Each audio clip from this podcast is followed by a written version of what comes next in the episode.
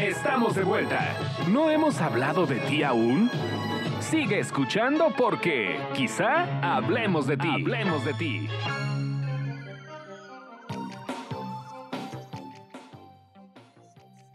Ya regresamos. Este es Quizá Hablemos de Ti 124.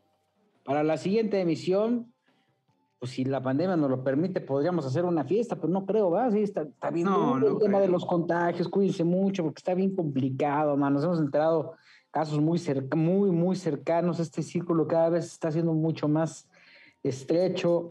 Eh, muchos casos de gente querida contagiada y no querida también pero pues que deseamos que salgan adelante ante, una situación tan compleja que nos está quejando y más en un país en el que no tenemos una estructura de prevención ante esta situación tan lamentable. Sin embargo, esto no fue ningún límite para que la gente se fuera de vacaciones. Uf.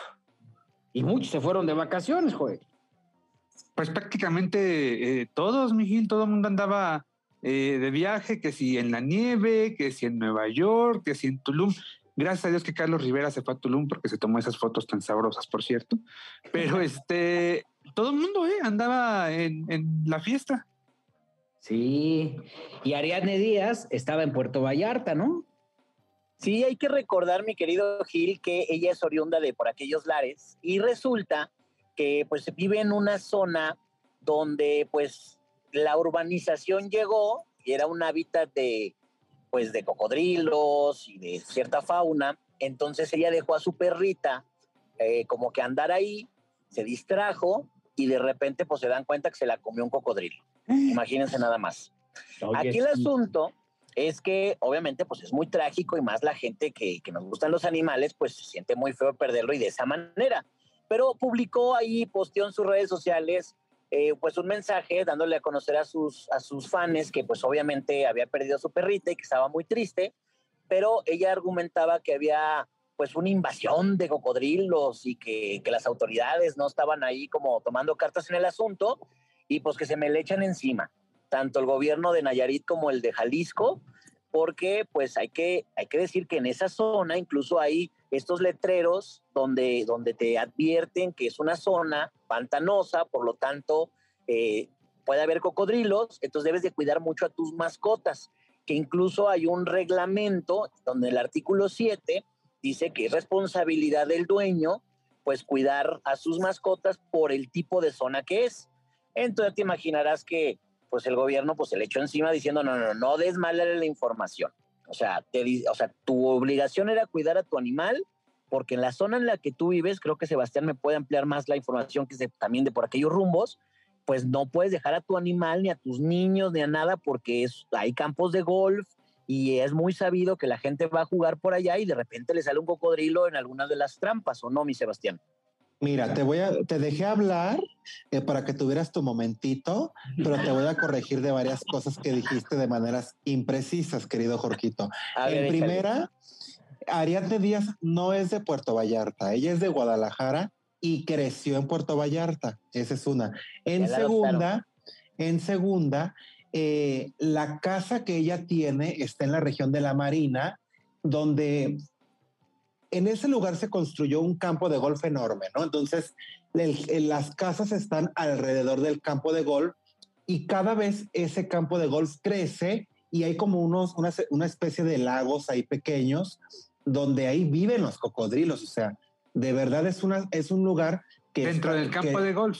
Dentro del campo de, de golf, pero pues dentro del campo de golf también hay, unos, hay unas zonas a donde los cocodrilos salen a caminar y te puedes tú caminando topar con un cocodrilo que, que pues, o sea, no son animales chicos, ¿eh? han visto ahí eh, hasta de cuatro metros, unos, unos eh, animales grandes y hay mucha preocupación por los niños que andan ahí corriendo y todo, entonces los niños no pueden estar ahí. Ariadne Díaz lo que le pasó es que soltó a la perra de la, de la correa y es cuestión de segundos, ¿eh? o sea, de verdad, tú te, tú te volteas a, estornudar o algo y volteas y ya ves el cocodrilo que va corriendo con la perra en, el hocico. Entonces, hay mucho miedo ahí porque también ha pasado que em, estos que se, que se alquilan para pasear a los perros. Haz de cuenta que una vez llevaba uno como 10 perros. Entonces. No, bueno. y toda la manada de cocodrilos ahí. Como racimo de uvas o como hilo de longaniza. te cuento llevaba como 10 perros, el, el, el, cuidador de un chavito que de ahí del, del, de la, del vecindario. Pues, exacto. Entonces en el verano, pues él dijo que a los vecinos les iba a pasear el perro para que le dieran un domingo, ¿no? Bueno, ahí va. Ahí va el chiquillo con 10 perros, pues al chiquillo le dio la miona, le dio la miona y amarró los perros en, en un poste. Entonces entró al baño y cuando salió, nada más estaban las puras correas de los ah. perros y ya, ya los cocodrilos, pues ya se habían llevado a todos los perros. Entonces, imagínate, sí es muy peligroso, pero pues la culpa no es del cocodrilo, ¿eh? Sí, ya los cocodrilos ya están con su carajillo y con su cigarro en la sobremesa cuando salió el cuidador. Porque hasta en el mar los han visto, porque ahí está cerca una playa, entonces los cocodrilos se van y se asolean también al mar y la gente ahí va también a caminar y se los ha topado. Sí han atacado personas, pero han sido más los, los, las mascotas que se han comido. Pues imagínate. Pero aquí lo, lo malo es, como tú lo estás diciendo, es que es responsabilidad de uno. Si uno como humano llegó a invadir el hábitat natural de estas especies y están haciendo casas y qué bonito el campo de golf, pues si ya sabes, Sebastián, pues cuidas a tu perro, ¿Estás de acuerdo? Bueno, bueno, aquí no estamos en el podcast de Animal Planet ni del Steve Irwin, el cazador de cocodrilos, para decir qué hacer o qué no hacer. Aquí lo triste es que, pues, ella se quedó sin su mascota, que de tantos años, ¿no? Su eterna compañera, porque, pues, a los perros se les quiere como hijos, ¿no? Entonces, imagínate el trauma de ver que un cocodrilo se come a tu perro. Yo me imagino que ella de ahorita no, no ha de poder ni bajar al, al, baño sola, con el miedo de que le salga un cocodrilo ahí en la cocina. Eso sí, eso sí estoy de acuerdo. A mí sí me daría mucha trauma. No, pues claro. pero pues también, o sea, bueno, ¿qué dicen los del ayuntamiento? No, pues no es bronca de nosotros, porque pues los cocodrilos también, como, pues también esos güeyes no pueden controlar ni a sus inspectores, ni a la gente que otorga los permisos, ni a los presidentes municipales, ni a los regidores, si no pueden controlar ellos los de la estos, los de el municipio, pues menos van a poder controlar a los, los cocodrilos. Ahora, ¿quién es el dueño de todo, de todo ese campo de gol? Eh? ¿Quién es? No, pues es que ah, tú compras tu casa y ya tú eres tu dueño de tu terreno. Pero, o sea, ¿quién, quién es el que promovió toda esa parte? Tuvo que haber algún gran empresario, supongo, que dijo, aquí quiero este, hacer mi negocio. E, esa es una, una parte que ha crecido durante los últimos más o menos 20 años. Y entonces, como ahí cerca hay un estero, entonces han construido ya muy cerca de los, de los pantanos, de los, de los lagos, pues. Entonces los cocodrilos, pues, se están quedando sin lugar donde estar y obviamente, pues, ellos salen y se encuentran con, la gente y con las mascotas. Para que tengamos, porque, y, también a, echar pasión ahí no se puede ir, ¿eh? Porque también los cocodrilos han atacado gente que ha ido a echar pasión. ¿En pleno acto? ¿Cómo crees? En, a, un, ¿Entre ramitas? A un muchacho le, le, le, arrancaron una pierna.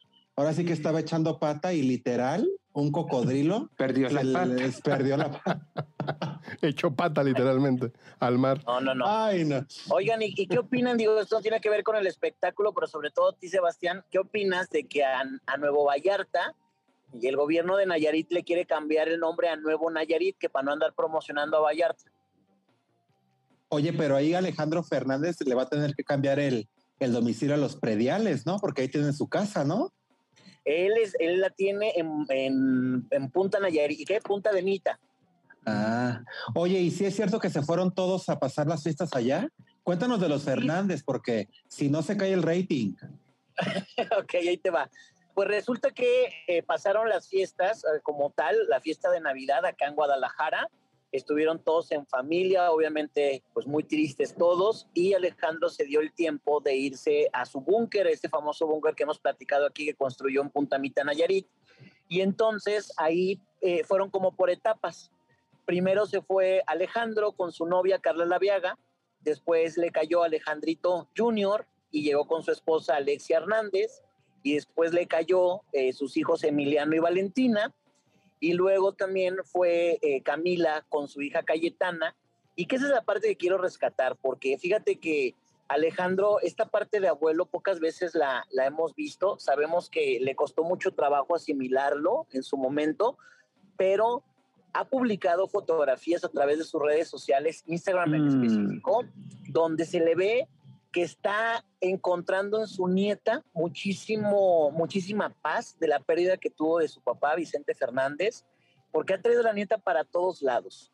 Y por ahí me comentaron que Alejandro siempre ha querido a su nieta y la ha cuidado mucho, pero que en esta ocasión prácticamente se levantaba, escuchaba que, que lloraba la niña, iba por ella, le preparaba la mamila, eh, la traía al mar, la llevaba de un lado a otro, le ponía su bloqueador. Entonces que Alejandro está, pero muy, muy, muy contento con esto de la abuelez. Entonces ya le vamos a decir tatatrillo, como le decimos de cariño. Entonces, él está el tatatrillo. Acuérdense que ahí en los Fernández se les dice tata a los abuelos. Y como es el potrillo, pues tatatrillo, ¿no? Oye, te voy a decir una cosa. Lo que sí es una cosa, es, muy cierto, es que Alejandro está, yo creo que sí, este golpazo tan fuerte de don Vicente está sumamente sensible. Yo tuve la oportunidad de escribirme con él en, en diciembre. No sabes, muy sensible. Mira, te quiero platicar algo que no lo pudimos platicar porque obviamente cerramos nuestras ediciones del 2021, pero se llevaron acá a cabo tres conciertos de Alejandro Fernández en los cuales tuvo una participación Alex Fernández Jr. En el primer concierto, eh, compañeros, no saben lo emotivo que estuvo. O sea, Alejandro no paró de llorar, incluso la última parte del concierto, que es precisamente un homenaje a su padre. Bueno, la voz se le escuchaba ya rasposa porque no paraba de llorar Alejandro en todo el concierto, la gente muy emocionada cada vez que se emocionaba Alejandro por alguna canción, se escuchaba el, el, chente, chente, chente y pues Alejandro se quebraba, pero el momento más emotivo de estos conciertos obviamente fue el dueto que hizo con Alex Jr. porque dijo que en algún momento su papá lo ayudó mucho, entonces que era el momento de que Alejandro ayudara a su hijo y estuvo bastante, bastante emotivo. Pero el tercer concierto, donde fue un domingo, ya veíamos un Alejandro muchísimo más relajado. Fue el concierto domingo más 19. Domingo 19 de diciembre. Entonces, de repente, pues que se ponen ahí a cantar esta canción de perdón, que no, no, no, no, no saben, o sea, porque vienen imágenes de Don Vicente y de Alejandro, muy jóvenes ambos, y ahora también las combinaban con esa imagen del hijo y de, del papá. No, no, no, no, Alex Jr., pero de verdad, de verdad, destrozado cantando con su papá. Y es una canción muy, muy, muy difícil, ¿eh? O sea, mucha gente nos gusta y no, no entendemos para los cantantes lo difícil que es interpretarla. Y ese fue el concierto más emotivo, el del domingo 19, como lo, lo dice Joel, porque de verdad eran unos abrazos y era un mar de lágrimas, nariz de, de reno, o sea, de verdad, porque sí, sí, Alejandro todo mundo decía en Guadalajara, va a cancelar los conciertos, su papá acaba de, fallecer el domingo pasado, entonces prácticamente tres días después del entierro era cuando, cuando los iba a hacer, pero Alejandro dijo que su papá eso le enseñó y que no le podía fallar al público porque el público era lo más importante y el que ha hecho que la familia Fernández pese en este país. ¿Cómo ven? Y, andan activos, ¿no? Porque eh, fueron a Navidalia, ¿no? Este parque temático de Navidad que hicieron un esfuerzo aquí en México también. Qué bonito lugar, un lugar pues este alusivo a la Navidad, arbolitos este adornados con luces por todos lados, un espectáculo eh, eh, acuático padrísimo, cosas ahí, juegos para los niños, ¿no? Y este, que, que si querías patinar sobre hielo, eso sí te costaba 600 varos la entrada y aparte... 800, ¿no? Ajá, y aparte, 800, y aparte los juegos. Y si querías el VIP especial te costaba 1200 y ya tenías algunos juegos, ¿no? Pero pues, o sea, pensando en esas familias de seis personas, pues sí era como gastarse el aguinaldo pero un lugar importante. La verdad, este, bien bonito, muy bien montado. Y ahí estuvo Alex Fernández Jr. Eh, unos eh, pasado el 24 de diciembre, ¿no, Jorge? Ya se cayó Jorge. Hay que ponerle saldo, ¿eh? Los 20 pesos, los 20 pesos. ¿Los 20 pesos de qué? De recarga de, de saldo, ¿eh? Hay que ponerle. Ay, perdón, perdón. Bueno, Carla Arroyo, que es una gran publicacionista, es la que se encargó de, invitar a estas celebridades en diferentes momentos y ya estaba pactado con mucho que, que Alex Junior también fue Vicente Junior, este, y varias personalidades más estuvieron por acá. Y entonces se dieron la oportunidad porque ya estaba el compromiso, pero sobre todo, pues querían como, como distraerse un poquito. También hay que entender, mi querido Gil, que para ellos fue muy difícil. Tuve la oportunidad yo de estar en el rancho Los Tres Potrillos, que fue el como el 17, 18 de, de diciembre, porque yo les pedí que quería estar en la, en la tumba de don Vicente y despedirme de don Chente, que, que también yo lo, lo, apreciaba muchísimo y me dieron la oportunidad.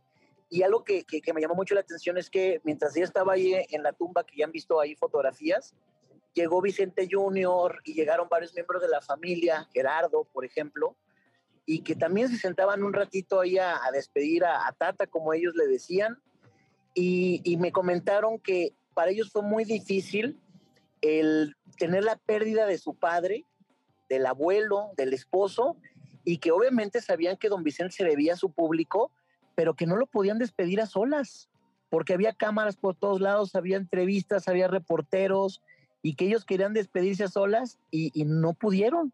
O sea, fue domingo, lunes, martes y miércoles donde la gente estuvo este, yendo al rancho, estuvieron dándoles el pésame, pero no tenían esta oportunidad como familia de despedir al patriarca.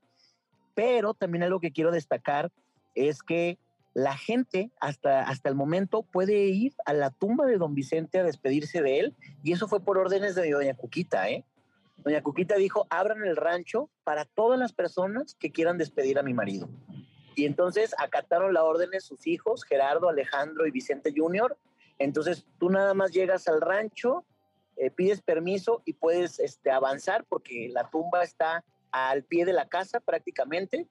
Entonces ahí está una estatua y este, le puedes rezar, te puedes despedir, puedes tomar fotografías y te retiras. Ah, o sea, nosotros podemos llegar mañana a Guadalajara, tocamos ahí, como, como antes cuando queríamos ver a don Vicente. Así como Gustavo Adolfo le hizo. Literal. No, no, no, es que te lo digo, yo, yo pedí como, como un permiso especial de ir en la noche, ahí a la noche no, no permite. El VIP, el VIP.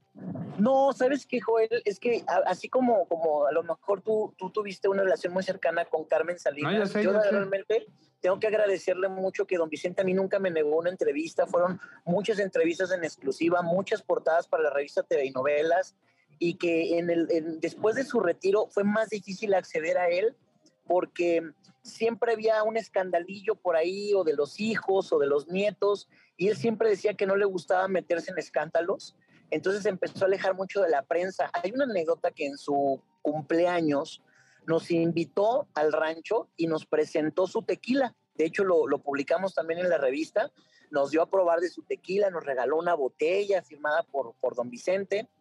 Y el siguiente año ya fue como este asunto de la pandemia y el COVID, y fuimos los reporteros más cercanos de acá de Guadalajara a entregarle el pastel de tres leches que a él le gustaba de la panadería que él le gustaba. Entonces, este, pues nos, nos dijo que por COVID no nos podía recibir porque se estaba cuidando mucho, pero que agradecía, nos dijo ahí por el interfón que agradecía la deferencia y, este, y nos recibió el pastel, pero, pero no lo pudimos ver. Entonces fueron como que estos últimos años sí muy lejano a nosotros este, y más porque también se vino esto del escándalo de la mano y se vinieron también cosas de, Alejandro, que él decía como que no quería involucrarse mucho y de pronto pues le viene este accidente y no hubo la oportunidad ya de, de platicar con él, ya no hubo la, la, la oportunidad de, de, abrazarlo, de despedirnos, porque algo que quiero destacar es a la prensa tapatía siempre le tuvo muchísimas diferencias, muchísimas. O sea, muchas veces los artistas son de que viene Univisión, viene Telemundo, vienen de Colombia, etcétera, uh -huh. y le dan preferencia y don Vicente siempre a la prensa tapatía dejaba entrar primero, siempre. Y después ya dejaba entrar a todos los demás a su rancho en ocasiones especiales. En los palenques entrábamos todos, ¿ok? Sí. Pero, pero la verdad es que cuando, por ejemplo, eran sus cumpleaños, siempre llegaban y, y ya yo, yo vengo a Miami, vengo a Miami hacer mi nota, ya sabes, llegaban así reportera. Y de repente era de que, ah, no, ok, que me esperen. Primero los tapatíos. Y entrábamos los medios locales, estoy hablando desde el periódico más chiquito de Guadalajara, la estación de radio, el programa, Y por ejemplo, los Fernández siempre fueron muy agradecidos. Había un programa en una estación de radio que se llamaba La Hora de, Alejandro Fernández. Sí. Y que mucha gente no sabía. Fue el primer, la primera estación de radio aquí en Guadalajara que durante una hora tocaban puras rolas de Alejandro, ¿no? Y entonces siempre entre canción y canción hablaban de alguna anécdota a los Fernández o de cómo se había grabado la canción. Y un día anunciaron que se iba a acabar esa, esa hora, pues yo me imagino que por cuestiones comerciales, ¿no? Y entonces lo estuvieron anunciando como que esta semana se acaba y el viernes resulta que pues llegó un camionetón ahí a, este, a la estación de radio. Sí. Y entonces nada más dicen, oigan, eh, una, una persona quiere darle un regalo al locutor que durante siete años estuvo haciendo la hora de Alejandro Fernández, que si puede hablar con él, y no, pues que sí, sale este locutor, Oliver, Oliver, ay, ahorita me acuerdo el apellido, y sale y que era la misma doña Cuquita, le regaló una pluma a este locutor y le dijo, muchas gracias por apoyar la carrera de mi hijo y por hablar siempre bien de él. O sea, una buena pluma, tipo de detalles. ¿Mande? Una buena pluma. No, no, no, una plumaza, mi Gil, no creas que una Vic. No fue la no, Vic. No no, no, no, no, O sea, estoy hablando de una pluma que todavía conserva este, este locutor y que esos eran los detalles que tenía la familia Fernández con, con la prensa tapatía porque pues muchas veces hemos sido peluciados, la verdad, o sea, de pronto es de que, ay, es que viene de México, viene de, de, Miami, de Los Ángeles, y se les da prioridad, no, los Fernández siempre le dieron prioridad a la gente que apoyó a don Vicente de sus inicios, entonces, por eso lo comento, porque eh, no son, no, no estoy hablando de chayotes, no estoy hablando de, de un dinerito por ahí para que se hablara bien, no, estoy hablando de simples gestos, como por ejemplo, las, las, este, los cumpleaños de don Vicente. Tú llegabas al rancho antes y, te recibían con, con, un pozole en una mesa, este, don Vicente cantaba, después ya no le gustó porque hubo gente que, que hacía el Chente Tour, no sé si les platiqué alguna vez de lo que era el Chente Tour. No. Pues resulta que una compañía se le ocurrió cobrar como 500 pesos y te, te recogía en la Minerva, que es una este, fuente, este, una glorieta muy emblemática acá en la ciudad. Entonces te recogía ahí y te incluía este, la visita al rancho Los Tres Potrillos y además una, unos tacos ahí en el restaurante Los Tres Potrillos. Entonces don Vicente siempre dijo que no, que ya abría su rancho para la gente que no pudiera pagar sus conciertos y que no se le hacía este onda que, que hubiese gente que se estuviera beneficiando a, costa de él. Y no es que dijera, no, yo quiero una parte, no, no, no, simplemente decía, no, yo abro mi rancho para, para mis seguidores. Entonces, esa fue como, como una de las situaciones por las que ya don Vicente no recibió. Pero también en una ocasión llegamos a comer ahí al rancho, bueno, no comer, sino llegamos a una entrevista al rancho con don Vicente y de pronto don Vicente tenía unos compromisos, estaba grabando unas canciones, etcétera, etcétera, y pues, como dice la canción, nos dieron las 12, las 2 y la 1, ¿sí? Y entonces resulta que pues ya era tarde y pues no habíamos comido. Y entonces don Chente le dice, doña Cujita, prepáreles de comer. Y nos hicieron una sopita de fideo que es emblemática en ese rancho, receta secreta de doña Cuquita, con un queso. ¿Mande? Yo probé la sopa de fideo en el, en el rancho de Don Vicente. Y es buenísima. Era muy bueno, es muy bueno, sí. Y aparte, mucha gente no sabe que el queso que, que, se sirve en la mesa de la familia Fernández es un queso que se hace allí en el rancho exclusivamente para Don Vicente. Entonces también era probar ese quesito y la tortillita recién hecha y cosas por el estilo. Y entonces invitaban a comer a la prensa. Y, y estoy hablando, digo, que no es una cuestión de, de, ni de gorrones ni nada, eran deferencias. No fue como, cuando se casó Gana Bárbara y que aventaron los tamales ahí. No, no, no, no. No, te voy, a, contar otra anécdota. Por ejemplo, en una ocasión, Antonio Aguilar invitó reporteros a su rancho en Zacatecas. Y entonces, pues dijo, no, vamos a hacer, tráiganse a la prensa. Y entonces de ahí tiene la herencia Pepe Aguilar, la misma herencia de. Pues a dónde? Pues aquí a Zacatecas pueden venir rápido en camión. ¿Cómo en camión, don Antonio? Ah, no, porque el avión sale muy caro. Y que se los llevan en camión al rancho de don Antonio allá a Zacatecas. Ah. Y este, ya, y después de tantas horas, y luego creo que se descompuso el camión, y ya sabes, que, luego que la excursión, y que no sé qué, que pasan, que quieren bajar al baño. Entonces, total que a Zacatecas hicieron 18 horas casi, casi. Pues cuando llegaron a, la comida, pues ahí lo recibió don Antonio Aguilar, que era una espléndida persona, un caballero, un ser humano maravilloso. Y entonces, este, ya, pues ya vinieron, hijos, qué bueno, y este, ¿saben qué? No sé por qué tengo, les voy a dar, para que lleguen a México felices, les voy a dar un regalazo, un regalazo, pero no se los voy a cantar hoy, se los voy a decir más adelante, después de la conferencia, ¿no? Y entonces echaron la conferencia y luego una comidona y mole, ya sabes, mole rojo, que, que el arroz, ¿no? Que a ver, maten tres gallinas más para que los muchachos coman y para que se regresen contentos, porque además fue un viaje de ida y vuelta, nada de pagar hospedaje. Ni No sé cuánto haga de aquí a Zacatecas en carretera, pero pues se dijeron, bueno. Pues, eh, en aquel tiempo, en aquel tiempo en un autobús eran nueve horas. Ay, Dios. Y entonces ahí, no, pues vamos a darles este, que es un molito, que, a ver, vamos a darles, ahora sí, muchachos, qué bueno que vinieron, estamos muy agradecidos, le preguntaban de todo, que cómo estaba don, este, don Antonio, que se iba a grabar otro disco, ya ves que él tenía un matrimonio con discos, discos Musart, maravilloso, ¿no? Y entonces don Antonio contestando, tomándose fotos con todos, ¿no? Bien contento. A ver, mi hija, cante, le decía a su esposa. A ver, venga, déme un beso. Y le daba un beso. Pero no se vayan más adelante, cuando vayan a México, se van a llevar un regalazo. Entonces, pues ya todos los compañeros de la prensa estaban esperando, ya sabes, ¿no? ¿Qué, qué puedes entender por un regalazo? el sobrecito, ¿no? El sobrecito. Una lana, el, el aguinaldo, ¿no? Un carro, ¿no? Alguna situación así. Así se los trajo. Así se los trajo seis horas. Hasta que de pronto dijo, bueno muchachos, muchas gracias por estar conmigo, gracias por acompañarme. Yo ya me voy y aquí fulano de tal les va a dar el regalazo que tanto les he prometido. Entonces, se fórmense, por favor, fórmense. Se forman los reporteros listos para recibir el regalazo. Y el regalazo eran dos guacales de guayabas del rancho de Don Antonio.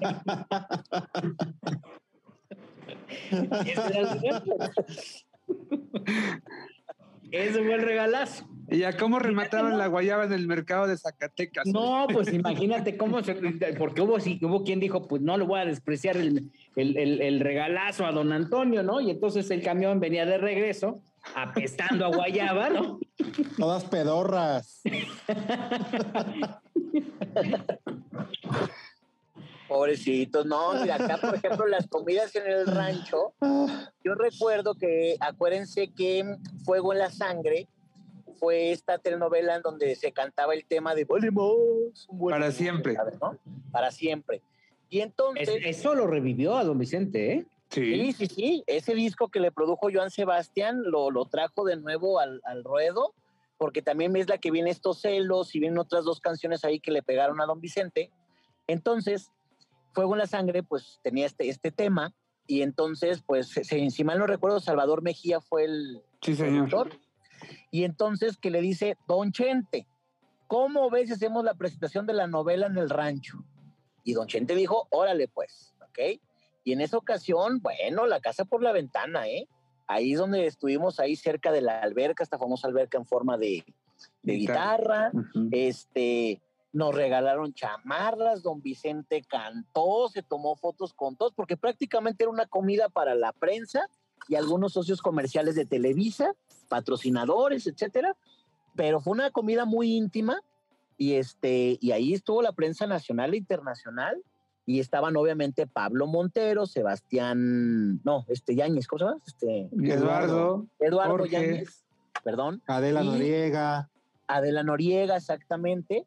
Y entonces, y hasta estaba, acuérdense, eh, este Vicente Junior de, actor en esa novela. Él entró ahí como el tío Chente. El tío Chente, exactamente.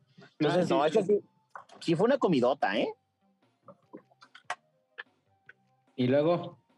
Ah, y entonces le decía que ahí, por ejemplo, nos regalaron a la prensa eh, un, el, disco de Don Vicente firmado por Don Vicente y ahí te lo estaba firmando, nada que, que, ahí las firmas ahí se las pasaron antes te regalaban una chamarra que todavía conservo de, fuego en la sangre y luego te tomabas tu foto con sí y te tomabas tu foto con Don Chente y este y no se usaba la selfie ni se usaba eso todavía en esa época pero estuvo bastante bastante divertido. También cuando don Antonio Aguilar este Estuvo, no recuerdo cuántos años de carrera cumplieron. Le dieron discos Musar que también no eran como muy espléndidos con el tema del teatro de los medios. Te trataban muy bien. Había un, jefe de prensa que se llamaba, que se llama o se llamaba Alejandro Cervantes, que le perdió la pista.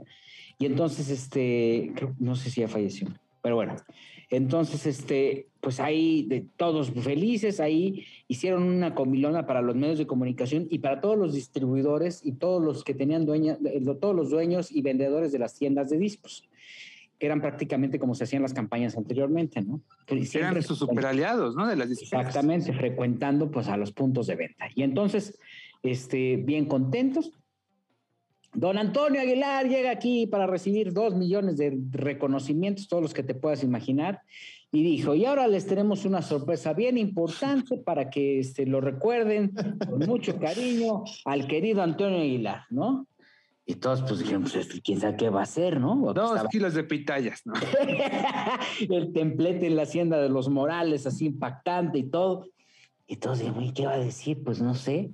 Pues la sorpresa fue que don Antonio Aguilar iba a firmar disco por disco a, todos los invitados. Y ahí estaba don Antonio firmando. Uno tras otro, tras otro, tras otro. ¿Qué esperanza soy de que alguien te firme algo, no? Un chequecito, ya ni cheques hay, creo. ¿No?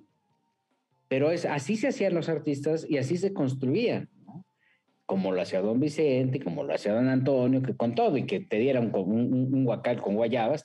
por ejemplo, Joan Sebastián, ¿saben ustedes? Porque Joan Sebastián estuvo vetado de la radio. Ay, esa es buenísima, cuéntala. Es una gran anécdota. Y ya antes de irnos al, al, siguiente episodio, porque necesitan noticias, ¿verdad? Este, Resulta que Joan Sebastián tardó mucho tiempo en entrar a la radio. Le costaba mucho trabajo entrar a la radio porque el estilo que tenía Figueroa en esa época pues no era un estilo como, ya, se fue Jorge Soltero. Este, comercial en aquel momento. Era raro su estilo. sí, no era tan bien recibido, ¿no? Decían, oye, ¿qué pasó con, con Joanny? Tiene un estilo diferente. Y bueno, pues total, de que alguien lo empieza a tocar. Y es Grupo Radio Centro quien confía en Joan Sebastián. Y dice, ¿saben qué? Pues vamos a apostarle a este muchacho a ver qué tal le va y no sé qué. Y entonces, José Manuel Figueroa Figueroa se llamaba en esa época, este, empieza a sonar en la radio mexicana. Él, pues desde Julián Guerrero, no conocía cómo era el esquema de la, de la radio, ¿no? El, tipo de intereses con el que se movía y no conocía a la gente de la radio. Y entonces, en agradecimiento, cuando cuadran uno de sus temas, él decide venir a visitar al, al, programador de la radio más importante que había en ese momento, uno de los más importantes, y que de hecho... ¿Era Radio Variedades? No. Era Radio Centro, sí, era Radio Variedades. Era Radio Variedades. Y entonces va y visita al programador y le dice, le quiero agradecer infinitamente este, este gran reconocimiento, este, el que se fije en mi carrera y le traigo un regalo desde lo más profundo de mi corazón, de mi tierra, desde allá, desde Julián, le traigo algo para usted con mucho cariño. El programador dice, oye, pues muchas gracias por el regalo, este, dámelo. Y esto lo hace delante de la gente. Y entonces Joan Sebastián le regala dos guacales de aguacates. ¿Cuál va a ser la gran sorpresa del asunto? Aquí viene lo mejor. ¿Cuál es la gran sorpresa del asunto? Que pues este, el programador, en lugar de sentirse halagado por el regalo, termina corriendo a Joan Sebastián con todo y sus guacales de aguacates. ¿Por qué?